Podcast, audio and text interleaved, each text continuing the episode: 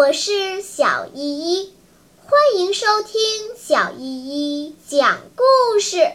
今天我要讲的故事是《小熊盖房》。木匠小熊在森林里开了间作坊，专为小动物们盖房子。一天，狐狸小姐请他帮自己盖一座漂亮的房子。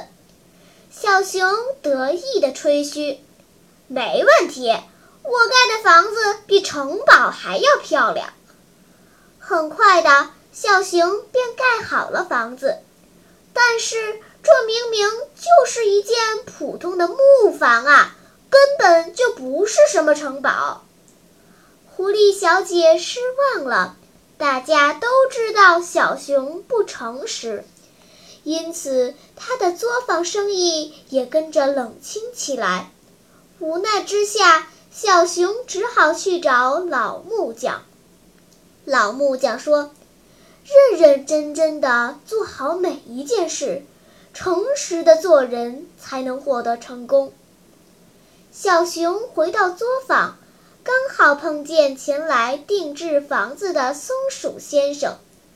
我想盖一座漂亮的木房子，松鼠先生要求道。小熊想起老木匠的话，就诚恳地说：“我会按你的要求，尽量盖得很漂亮。”小熊认认真真地按松鼠先生的要求，盖起了一座舒适的木房子。房子好漂亮呀，我喜欢。松鼠先生的称赞让小熊感到欣慰，他决定一直当一位诚实的木匠。小朋友们，小熊没有认清自己的实力，用空话大话欺骗了狐狸小姐，这是不对的。我们做事一定要实事求是，不能弄虚作假骗别人哦。好了，今天的故事就讲到这里吧。什么？